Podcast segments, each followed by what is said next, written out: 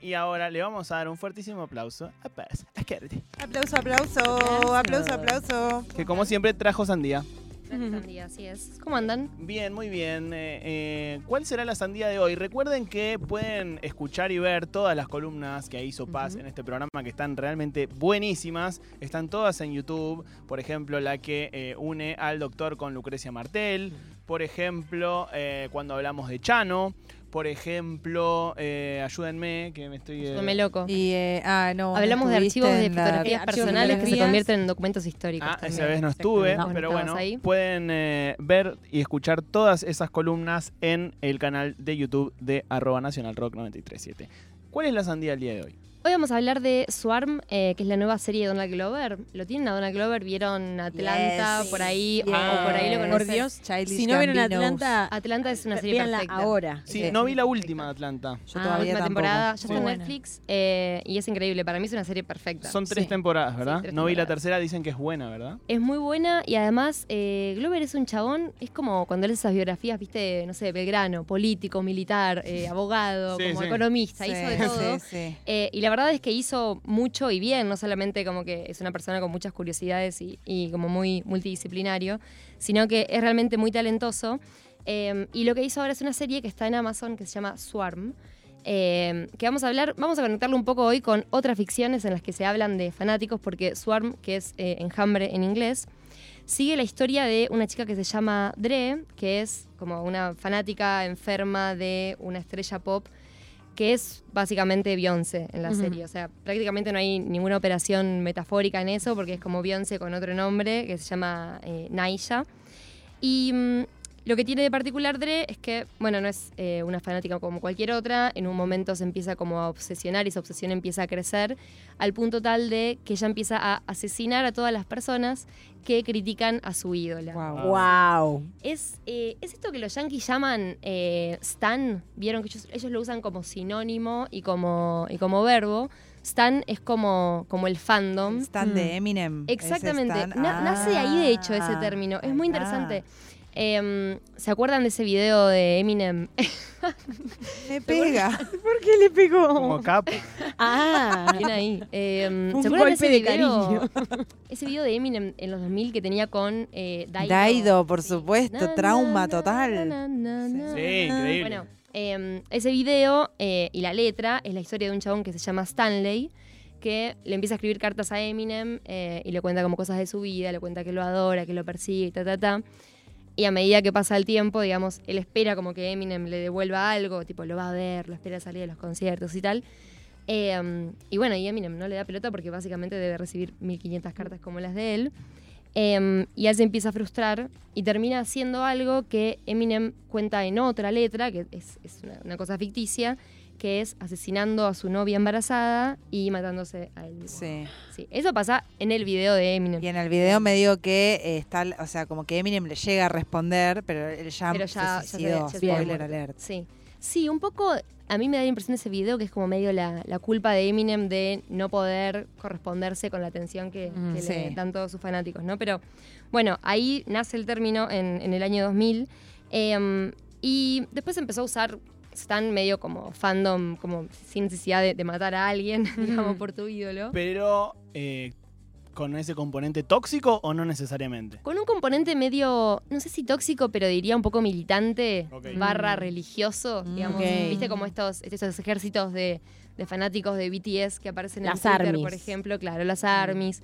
Como todo este, este fenómeno que es, bueno, no matan a nadie, como Dre en, en la nueva serie de Glover, pero eh, están como realmente muy comprometidos. Es una especie de eh, militancia. ¿Cómo se llama la serie? Eh, repetimos. Swarm. Swarm Que está significa en Amazon. Está en Amazon. Y es del mismo director que Atlanta. Exactamente. Eh, la co-creó con Janine Neighbors, eh, pero sí, es Glover es, es un genio. Em, Y es un papurro, podemos decirlo, a sí, eso somos verdad, y lo que baila ese hombre. sí. Pero perdón, No, o sea, es inevitable. no es el chabón. Es, Sí. es Childish Gambino, ¿no? claro, Sí, sí, Gambino es la misma persona. persona más sexy del mundo. Es la persona lo más que sexy baila. del mundo. No, no, Sí, hace, no, es que no sé ni para qué baila. O sea, porque No, no, ya con estar ahí es suficientemente sexy y increíble. No, y como si fuera poco, después abre la boca y es un chabón inteligente. Sí, total. talentoso es artista. mucha bronca. Te amamos. Sí, Hace todo bien. Hace Y- todo bien. Y su música también es muy buena. Hace todo bien. El otro día volví a ver un capítulo de Atlanta, perdón, breve paréntesis, después seguimos hablando de Swarm, pero hay un capítulo de favor. Atlanta perfecto en el que vieron que, bueno, Atlanta sigue la vida de un rapero que es Paperboy y él interpreta al, al manager, pero de repente hay episodios en los que no se habla de nada de esa historia y es como, vamos con esto que es como si fuera un unitario, ¿no? Sí. Eh, y en la última temporada hay un episodio bárbaro eh, en el que un chabón que es eh, blanco se despierta en la mañana y se entera primero por las noticias como un run run, pero después es un run run cada vez más fuerte, que eh, si vos sos eh, descendiente de esclavos, podés demandar a los descendientes de las personas que esclavizaron a tus abuelos. ¿no? Espectacular episodio. Increíble. Es increíble. Entonces lo empieza a perseguir una mujer que le dice, no, vos me debes no sé, 3 millones de dólares, tu casa, En la todo". segunda temporada hay un capítulo en donde un chabón se autopercibe negro. algo Sí. así, O, o se autopercibe blanco, Se auto- algo sí. así. Es un chabón negro que Sí. se autopercibe blanco. Claro, claro, sí. claro. Sí. Sí, hay muchos de esos episodios y él... eh, El Justin Bieber negro. Justin Bieber negro. Es alucinante. No, hay, hay como cosas muy, muy increíbles. Em, pero bueno, volviendo un poco a, a Swarm, es em, inevitable cuando ves Swarm por ahí eh, ponerla en relación con otras ficciones en las que aparecen fanáticos que se enfermaron eh, con, con sus objetos de idolatría. Me imagino, por lo menos a mí lo primero que se me vino a la cabeza, como yendo bastante para atrás, es Misery. No sé si Mm. vieron o leyeron la novela. En Misery pasa algo que es eh, ligeramente diferente de Swarm en el sentido de que si bien ella obviamente está obsesionada con este escritor de novelas románticas que es eh, Paul Sheldon, ella en realidad está obsesionada con la trama de lo que él viene generando y está buenísimo para ver eh, en comparación Swarm con Misery, porque Misery por ahí retrata como una época o un momento de eh, un boom de cierto tipo de literatura Sí. pero todavía algo que es como muy, si querés, la infancia de, de- de los fandoms o de la relación, o de un tipo de relación así medio enfermiza con un ídolo, porque después lo que ves en ficciones como Swarm es que de repente tenés muchísimos más canales para conectarte eh, con, con tu ídolo y para generar este tipo de vínculos que eh, en sociología la, la licenciada Mara Móvil no me va a A dejar ver, al fin. se consideran parasociales, que es esto de una conexión emocional con alguien que no conoces directamente, pero que vos sentís que lo conoces y sentís incluso que te conoce, Mm. que eso también aparece en Swarm. Es muy loco cómo, capaz el caso de Swarm es un extremo, ¿no? Y es una ficción, pero digo, en la vida real a la gente muy famosa le pasa mucho. Sí. eh, que gente friquea de ese, de ese modo. Yo me acuerdo una vez, vino una señora que quería hablar con la negra, obviamente cuando sos productor, eh, y, más cuando recién empezás, sos tipo el primero el que mandan a atender a esa señora. Claro, lógico. Eh, y la señora era, estaba vestida de enfermera y decía, eh, le traje la medicación a la negra. No, bueno, la negra no necesita ninguna medicación. Sí, sí, sí, decís que. Y ella estaba toda vestida de enfermera, tenía unos bolsos y sacaba unas cajas con pastillas, como que la mina friqueó. eh, y así hay miles de casos. Humberto siempre contaba un- una mina que en Mendoza lo fue a, a buscar a la salida del teatro, creo, no me acuerdo qué. Y al principio como que, no sé, Humberto no llegó a ver, no sé qué. Y la mina como que friqueó también y se paraba al lado de él y le decía, ¡Garca! ¡Garca! ¡Garca! Eh, pero no. a- así todo el tiempo están lidiando. También digo como para entender cierta fobia que generan, o que se auto Obvio. que se, que se- que se generan, ¿no? Como... No me termina de quedar claro si es mejor que alguien friquee como desde el lado del amor y admiración o desde lo... O sea, no, no sé, creo que ninguna es buena, ¿no? una Creo que prefiero desde el persona amor. eh, que se, apersonó a varios lugares diciendo que era mi novia una y amiga que, necesitaba conectar conmigo porque no me encontraba. A mí, bueno, no voy a entrar en esta, lo, lo hablo en, en privado, pero me han llevado a la editorial una torta. Tipo, le traje esta torta a mi novia, vos sabés. Yo este comí. Sí. yo comí ¿Vos esa estás loca. A mí me han sacado pasajes para ir a Grecia. Esto es algo en lo Era que no voy a desa- me parece. A la No. COPE le sacaron un pasaje para ir a Grecia. Sí, Increíble. pero, Ah, pará, pero pará, no pará, vamos a entrar pará. en es vivo, no vamos a entrar en Es vivo. cierto, eh, cuando estaba comiendo la torta me contaron toda la historia. No, no, por Sí, Dios. Pero el pasaje no. estaba tu nombre y lo, y lo rechazaste. Obviamente, obviamente.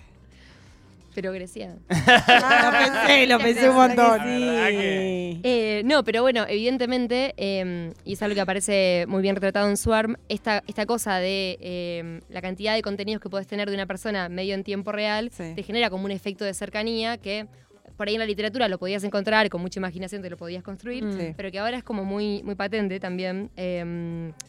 Em, del lado del artista, como ese cálculo y esa frialdad, no vos que vos no estás para nada fría y calculadora, pero en, Depende. en, en Swarm lo que pasa es que esta, esta Beyoncé ficticia eh, también empieza como a planificar lanzamientos de discos y bueno, y ahora saco una novedad de mi vida personal. Claro. Claro. Como que mm, algo que me parece que, mm, que distingue, están estas dos cosas, ¿no? Eh, que hacen a Swarm diferente. Por un lado, como esta cosa de la tecnología, que por ahí es medio Black Mirroresca. Mm. Eh, y por el otro, esta cuestión de que, no sé, hay otras ficciones en las que uno ve estos artistas pop eh, ficticios o, o fanáticos así que están como muy enfermos y logra empatizar con alguna de las dos partes, como que ve ese costado de víctima de alguna de las dos, de alguno de los dos lados, ¿no? Como ves, o del lado del fanático, como esta soledad, que algo de esto aparece en Dre, pero no del todo. O ves del lado del artista, como bueno, casos tipo Free Britney, ¿no? Como Mm, ves sí. como están asediados y como súper exigidos por la discográfica, el manager, y muy exigido por los Total, fans sí. también. Un buen documental sobre este, no es sobre exactamente sobre esto, pero se ve perfectamente, es el documental de Maradona hecho por Capadia, que son los años de Diego en Nápoles, y ves cómo Maradona no podía vivir claro, directamente, claro. y el único espacio que tenía era salir con la mafia a tomar pala. claro. Entonces era como no que le quedaba no otra. le quedaba otra, Ah, realmente. Pero, pero le pusieron. a- no. Realmente, realmente. Bueno, sí, obvio, obvio. O sea, re ahí eh, siento que es como un subgénero documental, pero también en la ficción. Eh, esto de. e- Este tipo de, de producciones que te hacen pensar qué paja ser famoso. Como digamos, Sí. bueno, ni hablar nivel Maradona, pero debe haber sido un acoso. Em, pero bueno, en Swarm aparece te- la tecnología como, como algo trabajado desde un lugar muy Black Mirror, que de hecho tiene algunos puntos en común con el episodio, uno que salió en 2019, que está Miley Cyrus, ¿lo vieron? Sí. Eh, Eh, me acuerdo de uno de Ashley- los Ashley likes. O se llama ella ahí. No, ese no. no bueno. me subí a Black Mirror. Sí, sí, yo lo, lo vi, eh, lo que pasa es que lo vi hace mucho tiempo, no me lo acuerdo, pero eh, que era algo también con la fama. Sí, e- ella es un poco su- su, propio, su propia historia, digamos, Mm. cuenta como una chica de Disney, también desde muy chiquita, muy expuesta y tal. Em, y su manager saca como una muñeca, que es una inteligencia artificial que tiene su conciencia y sus recuerdos, ta, ta, ta. Bueno, es el, el ejercicio de Black Mirror siempre de dar como un pasito más allá, que es, es casi distópico, pero en realidad es un futuro no tan lejano. Sí. Eh, en Swarm eso es hoy, está pasando hoy, como le puede pasar a alguien, evidentemente con una estructura mental o como con algún eh, trastorno, digamos, que, que no sé si le podría pasar a cualquiera. me da la sensación de, ya lo dijiste recién, ¿no? Pero que Instagram o bueno, las redes sociales en general hacen también mucho más fácil todo ese proceso. Digo, antes solo los fanáticos de, voy a decir cualquier cosa. Madonna, sabían cómo se llamaba el perro de Madonna, a dónde había ido Madonna de vacaciones. Digo, solo un grupo muy chico. Hoy esa información está medio al alcance de cualquiera. La sabés incluso de gente de la que no sos fanático, tipo Total. que hizo eh, Steffi Reutemann.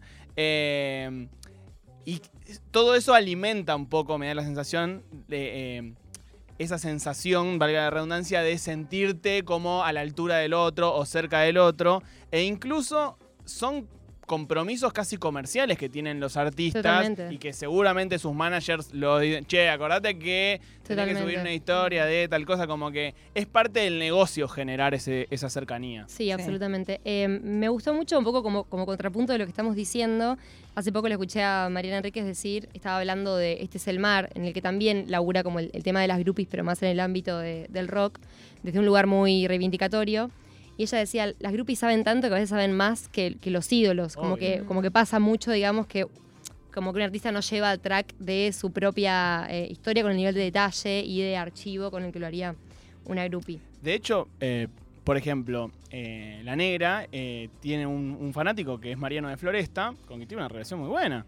que Mariano es medio su biógrafo. Mariano, a veces La Negra está hablando cosas y Mariano le manda por Twitter.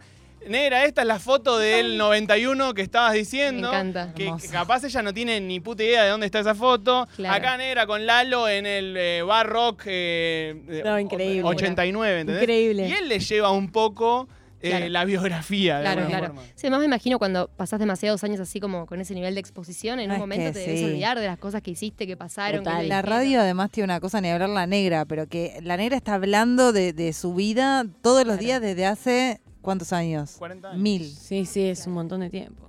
Sí, sí. Es más el tiempo que pasó hablando de su vida en la radio que el que no. Total. Sí, y se debe empezar como a entretejer también lo que es, bueno, por ahí como un contenido que preparaste para hablar, como de repente comentarios y opiniones y situaciones propias a un punto que no. Sí, sí, no es que es un palo. noticiero que bueno. No sí. Pero mm, bueno, hablábamos de, de, mm, de cómo labura el tema de la tecnología, que, que también aparece también en Atlanta. Yo creo que ya aparece algo como, como algo medio sórdido en relación a, bueno, el, eh, voy a decir algo medio trillado, pero no de cómo estamos desconectados en, en un mundo hiperconectado y tal. Em, pero además me parece que es muy distinto en Swarm que hay como una especie de punto de vista neutral en el sentido de que no, no se posiciona, no posiciona como víctima ni como victimario, ni a esta mina Dre que asesina gente por su ídola, ni siquiera la ídola.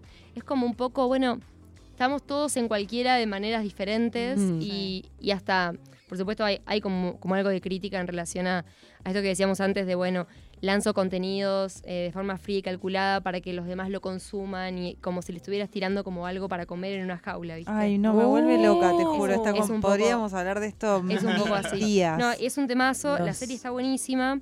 eh, y otra cosa que me pareció curiosa que generó como en, en la crítica de televisión estadounidense es que la co-creadora de la serie, que es esta Janine Neighbors, eh, que tiene adentro del equipo, como dato de color, a la hija de Obama, que, eh, digamos, debutó como guionista ahora en, en Swarm. Cuando la presentaron a la serie dijeron, esta es una carta de amor para las mujeres negras de Estados Unidos, porque estas historias en general nunca se cuentan con mujeres negras, tanto como la asesina serial como la ídola pop. Eh, y a ellas les parecía que era como un gesto de, de, bueno, vamos a contar esto, pero en el terreno, en la vida de estas mujeres, como un gesto de inclusión, ¿no? Sí. Y curiosamente recibió como muchas malas críticas en ese punto, en, en ter- en términos, digamos, eh, raciales. Y leí una que, que me pareció quizás la que, la que estaba como más eh, razonada o más fundamentada, que decía, bueno, la verdad es que las mujeres negras ya tienen rasgos de animalización en las ficciones, como que no necesitábamos que nos incluyas de esa manera. Y le pegaron como bastante con un caño. Yo, en lo personal, creo que alguien que hizo Atlanta y que trabajó el racismo de tantas maneras diferentes Totalmente. y tan inteligentes, me cuesta leer El racismo. que, el que hizo. Atlanta eh, cuenta el racismo como quiere. O sea, exactamente, Sí, no sí, sé. sí. Pero, pero bueno, no creo soy que Donald Glover, no opino. No, no Sí, sí, sí. opino. creo que hay como muchos ángulos para, para pensar en diferentes cosas de Swarm que, que la hacen muy interesante. Swarm, entonces, está en Amazon Prime y fue la sandía que trajo Pasas Karate en el día de hoy. De 16 a 18. Ayúdame, loco.